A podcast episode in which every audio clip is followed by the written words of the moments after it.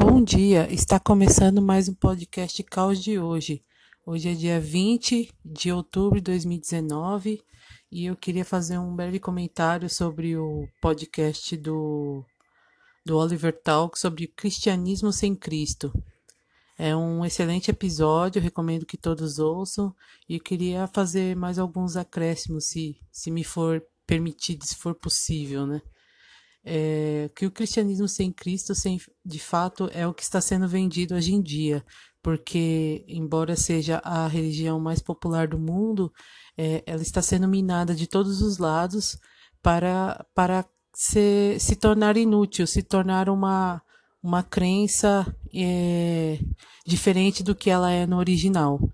É, isso já foi aconteceu várias vezes durante a história da, do cristianismo, né? Vemos aí a reforma protestante, que foi um, um movimento que aconteceu justamente para buscar as origens do, do evangelho pregado no, por, por Cristo, né? E que transformou a realidade do Ocidente. E, e, esse movimento nunca parou de querer é, tornar o evangelho insosso, o sal insípido, né? E uma luz que não ilumina. Isso, isso já, está, já estava previsto nos próprios, no próprio Novo Testamento, Cristo já tinha avisado, Paulo já tinha avisado, e por isso que temos que nos apegar sempre às Escrituras para não nos deixar levar pela moda, pelas, pelas conversas é, e pelo nosso coração, porque o nosso coração é o que mais vai querer se distanciar, né? Porque é, nós todos nós somos pecadores. É, o cristianismo sem Cristo. No começo do cristianismo surgiram várias heresias e uma das principais era o pelagianismo. É, na verdade, esse já era mais a época da Reforma Protestante, que colocava o homem acima da, da soberania do Criador e no final acabava negando o pecado original. No final do pelagianismo, ele acaba afirmando que o homem que tem que correr atrás da sua salvação e que ele não tem o pecado original. E no final ele não precisa muito de Cristo. Cristo é só uma ajudinha, não é um, um algo essencial para nossa sobrevivência, para nossa eternidade. Né? Por isso que é chamado de heresia. No começo dos evangelhos de fato, é, e foi com, muito combatido no livro de Apocalipse, tem menções disso, sobre o gnosticismo. O gnosticismo, ele pregava que Cristo não era 100% Deus, que era, que era diferente, não tinha divindade. Então, é, isso já era desde aquela época. Você vê que não existe nenhuma novidade. Hoje em dia, é, você vê na, o pessoal de humanos, o pessoal que é que gosta do ecumenismo, que gosta de misturar religiões orientais com, com outros tipos de, de religiões, né? E acaba caindo no panteísmo, que tudo é Deus e Deus é tudo, é, nega, nega a divindade de Cristo, porque no final Cristo somos, é, é, todos nós somos deuses, né? É, um, é uma falácia que eles tentam colocar para atiçar a nossa própria vaidade e desprezar Deus, né? Isso é muito comum.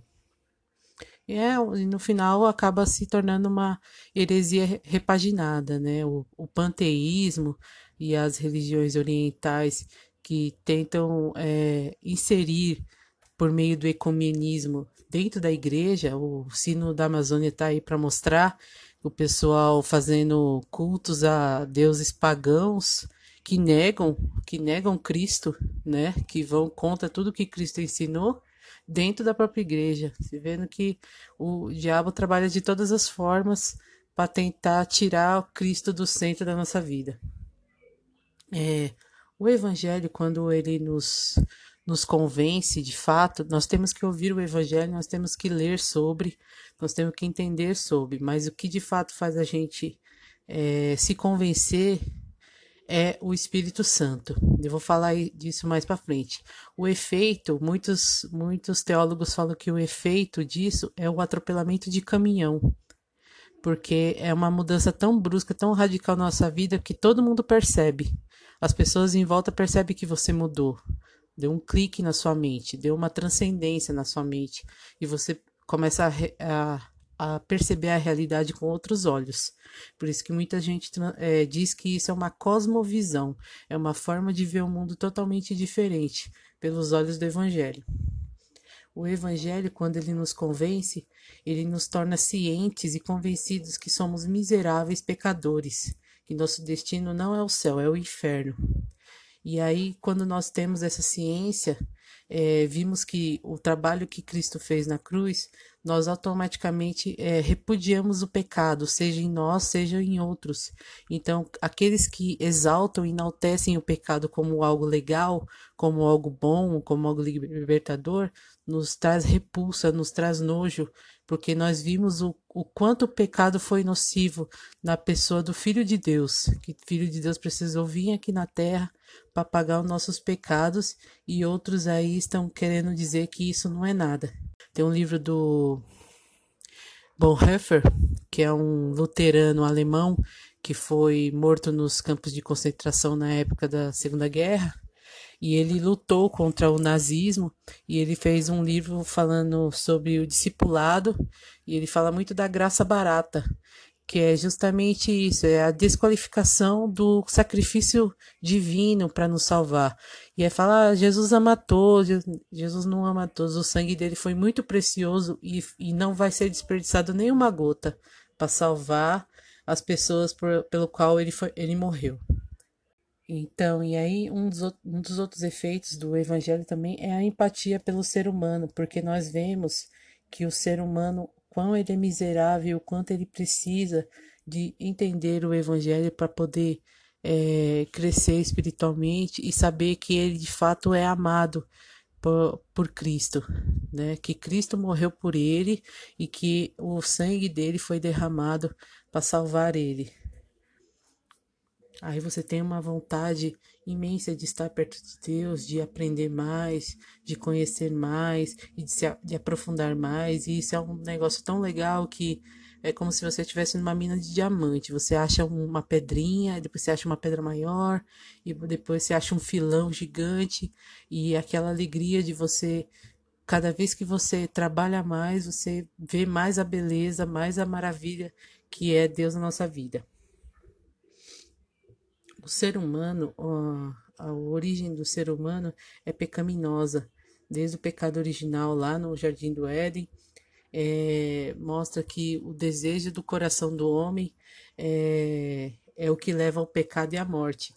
E, e a, a principal maldição de Deus para quem não quer Cristo é justamente é, entregar o ser humano a essa vontade pecaminosa, porque ela é autodestrutiva o ser humano que se entrega à própria vontade, ao próprio desejo e aos, aos próprios vícios, é, a pessoa se autodestrói, a pessoa se acaba, né? Por, às vezes ela até tem uma aparência de, de felicidade, mas você vê que a pessoa é morta por dentro, a pessoa é vazia, o coração dela é oco, porque ela não está é, não tá preenchida pelo Evangelho, pelo amor de Cristo é, a gente tem que entender que Cristo não poupou, é, Deus não poupou nem o próprio filho da pena capital. Cristo sofreu pena de morte na nossa terra e Deus não interferiu nisso, permitiu que isso acontecesse. Se ele permitiu que o próprio filho fosse morto, ele vai ter é, pena de pecador que não se arrepende? Isso é uma questão muito importante, porque muitos pregam até dentro das igrejas que não é necessário o arrependimento, não é necessário a reflexão, não é necessário admitir que Cristo nos salvou porque nós precisávamos de salvação, como se Cristo tivesse nos feito um favor, não é um favor. Ele fez um sacrifício grande por nós. E aí é, ele não vai poupar, ele não vai é, poupar é, o, os pecadores do seu destino. A Bíblia já fala o que, que vai acontecer com eles, e ele não é só amor, ele é justiça. E, a, e a, de fato a justiça só será justiça mesmo quando aplicada de forma correta. A justiça daqueles que foram justificados pelo sacrifício de Cristo na cruz e daqueles que não se arrependeram. Um, um bom livro que eu posso recomendar para quem está começando nesse, nesse conhecimento das Escrituras é o livro Peregrino, do John Bunyan, tem PDF por aí, tem, tem livro para comprar, é baratinho, é antigo, é um dos livros mais antigos e dos mais lidos, que conta a saga do cristão, de toda a jornada dele, desde a da hora que ele é, é convencido do, do Evangelho até quando ele entra no reino de Deus. É muito bonita a história, muito didática, dá para ler até para criança e ela é muito clara de, de mostra como é a jornada do cristão, de que não é fácil, mas de que é recompensadora e que é o, nossa, o, o nosso caminho estreito para chegar no céu. É, as religiões modernas hoje, do, os, ecome, os ecumenismos e as, os evangelhos sem Cristo, elas repudiam o pecado, que o pecado não existe porque sem pecado não precisa de arrependimento, e sem arrependimento você não precisa de um, de um salvador. Exatamente como diz em Romanos 1, o ser humano fica entregue à própria sorte, sem um sem um, um lastro, sem uma base, sem a rocha firme para basear sua vida e saber o que rumo tomar. Muitas pessoas elas é, frequentam a igreja e recomendo, mesmo que você não, é, não tenha sido atropelado pelo caminhão ainda, que você frequente a igreja, porque é pelo, pelo ouvir o evangelho que você se convence, que você entende a, o, o trabalhar, o plano da salvação. É, o Cristo falou em uma de suas parábolas sobre é, a parábola do semeador, e ele fala sobre um semeador que saiu para semear e foi jogando as sementes ao longo do caminho e algumas sementes caíram na beira da estrada e brotaram. Mas aí o sol é, quente, como o solo não estava preparado, um solo raso, né, sem o preparo necessário, é, a, a planta brotou rápido, mas o sol veio e queimou. E outras sementes nem chegaram a brotar, porque os pássaros vinham e comiam as sementes que, que caíam. E aí, no final, a, o semeador encontra um solo bom para plantar essas sementes, planta, e aí as sementes dão muitos frutos e multiplicam. Porque se você planta uma semente, você não colhe uma semente, você, você colhe espigas, você colhe vagens com várias outras sementes. Então ela, ela tem um efeito, efeito multiplicador. Essa parábola fala justamente sobre a recepção do evangelho no coração. Muitas vezes as pessoas é, recebem o evangelho é, intelectualmente, na mente, elas, elas entendem, mas não desceu no coração ainda. Então, na primeira prova, na primeira, primeira dor de cabeça, na pr primeira decepção que tem às vezes dentro da igreja, que, um, que o irmão dá uma mancada, que faz alguma coisa que não, não agrada, ele se decepciona e sai da igreja. Ou, ou descrê do evangelho, ou uma tragédia pessoal, uma doença, um infortúnio financeiro a pessoa acaba desistindo. E o evangelho, quando ele entra no coração de verdade, tudo isso é, é supérfluo, porque você tem o foco do céu, o foco da eternidade, que é muito maior. Se você está no transatlântico indo para o seu destino, você não vai comprar quadros nem chamar um decorador para decorar sua cabine.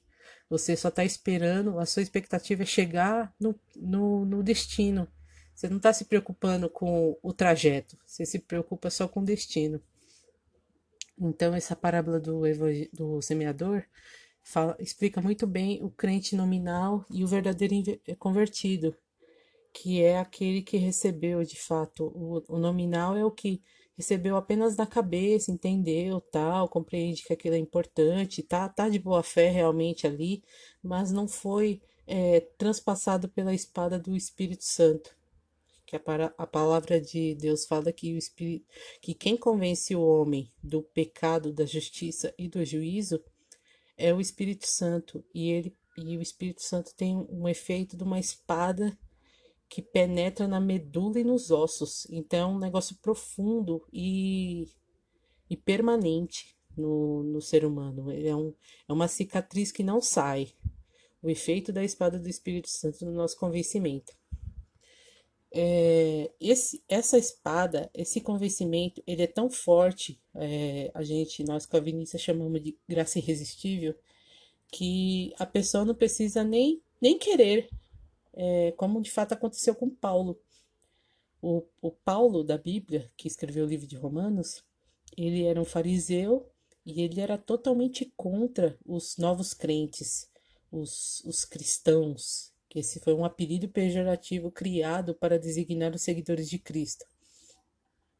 E ele tinha é, conseguido licenças para executar penas contra os cristãos, tirar, tirar ele de suas casas e aplicar até pena capital, como ele participou da execução de Estevão, que era um dos, dos seguidores de Cristo, que foi apedrejado. E Paulo, no caminho para fazer essa execução, para proceder essas, essa perseguição aos cristãos, sofreu uma intervenção divina no meio do caminho do próprio Cristo, que é, lhe derrubou do cavalo, lhe tirou a visão e imediatamente ele se converteu. Ele não, ele não ouviu o evangelho, ele não foi, ele não estava de, de bom coração, porque ele falou, vai lá na igreja comigo, vai ser legal. Não, ele estava totalmente contra, mas ele imediatamente foi convencido, porque a graça de Deus é irresistível ela atropela como um caminhão e a pessoa muda totalmente o modo de vida dela. Como Cristo falou, também explicou para um dos seus seguidores, que é como nascer de novo. Nascer, nascer é algo dolorido, é algo impactante, é algo que transforma a vida da pessoa. E exatamente esse é o efeito do Evangelho.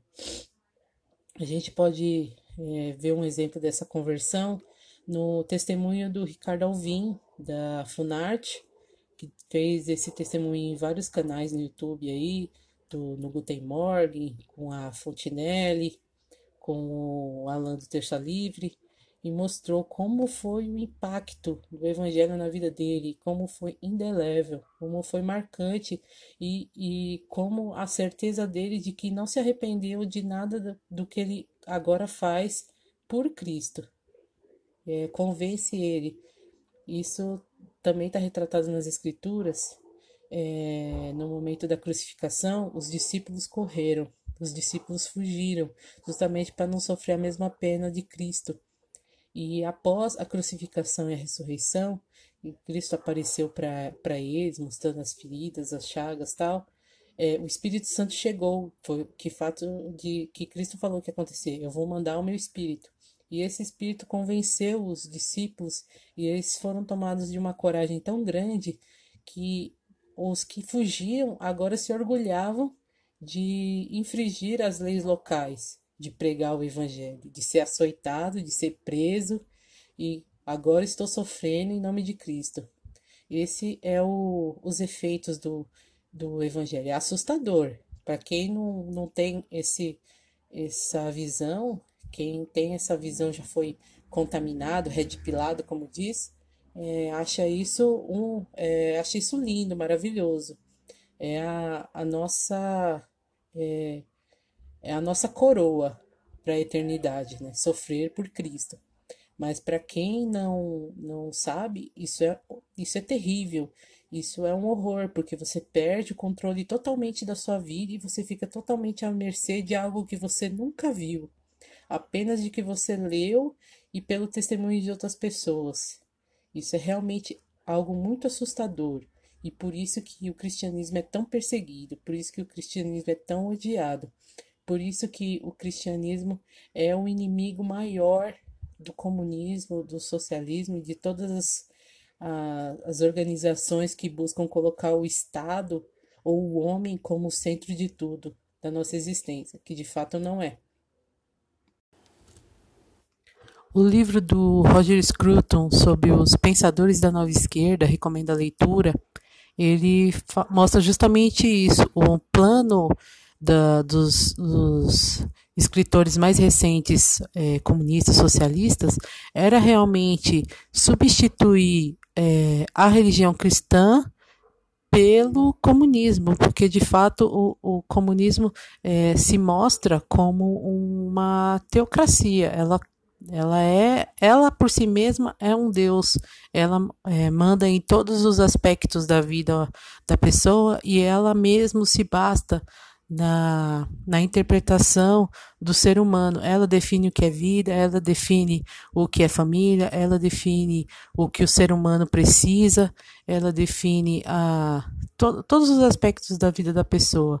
Esse livro do Pensadores da Nova Esquerda mostra justamente o plano para substituir Cristo pela pela, pela dominação humana por si mesma. Não é o, o, humano abaixo do Criador, é o humano se bastando por si. Então, o humano ele define o, a, a partir dele próprio o que é moral, imoral, o que é bom, o que é ruim, e fica à, à mercê deles próprios. Esse livro é muito bom, muito interessante, recomendo a leitura. É, espero que tenham gostado desse breve comentário. É, não vou fazer muita edição aqui. Agradeço muito a, ao pessoal que ouviu os episódios anteriores. Vocês são demais, agradeço mesmo.